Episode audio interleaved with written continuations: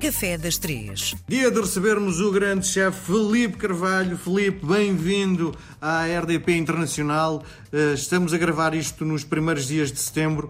Eh, a pergunta que lhe faço é: já sente que o mundo voltou a abrir? Eh, nós aqui, aqui no 50 Seconds sentimos que já há muitas pessoas com muita vontade de vir e daí estarmos a trabalhar praticamente cheios e com lista de espera e com algum tempo de, de espera para a reserva. Uh, e aí sentimos que já começa a haver uma retoma, já sentimos que há mais turismo, principalmente turismo americano, Canadá, Belga, sentimos. Uh, e no geral, ou seja, acho que está a ser positivo e estamos, está a ser uma boa retoma.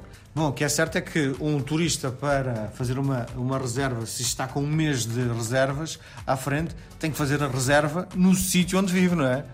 Normalmente as reservas são feitas com antecedência. Nós, vamos dizer, conseguimos sexta e sábado, se calhar temos aqui uma lista de espera de um mês, mas de terça à quinta temos uma lista de espera de uma semana, cinco dias, uh, onde às vezes acontece sempre um cancelamento ou outro e conseguimos sempre encaixar uma outra mesa.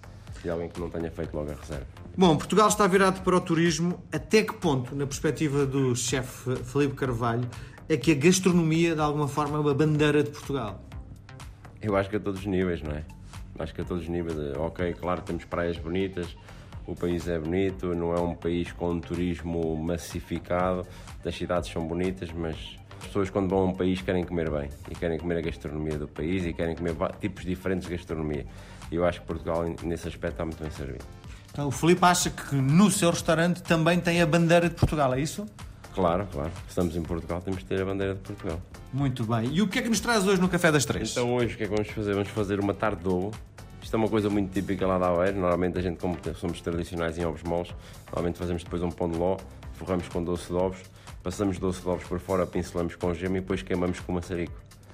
Isto significa o quê? Uh, que não há desperdício quando se trabalha uh, os ovos moles aquilo que sobra utiliza para fazer outras coisas. É isso que me está a dizer? Sim, embora a tarte não é feita com claras, é feita com ovos inteiros também, mas a, a tarte quer dizer a massa, não é? A genoise, mas uh, é um bolo muito típico lá que se pode comprar lá, que é basicamente a genoise, que é um pão de ló, ovos moles por dentro, ovos moles por fora, pincelado com gema e depois queimado, e que dá aquele toque mais, mais rústico ao ovo mole.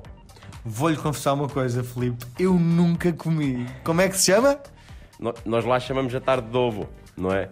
Mas é, era uma coisa que a minha avó fazia no restaurante, tínhamos com frequência no restaurante. Havia vezes que forrávamos as laterais com coco, outras vezes não, mas as pessoas por norma gostavam muito deste tipo de tarde. É bom para comer a que horas? De manhã acho que é um bocado pesado, não é? Não, não, às 3 da tarde com o chá. é o ideal. Muito bem, Felipe Carvalho, um grande abraço, voltamos a conversar na próxima semana.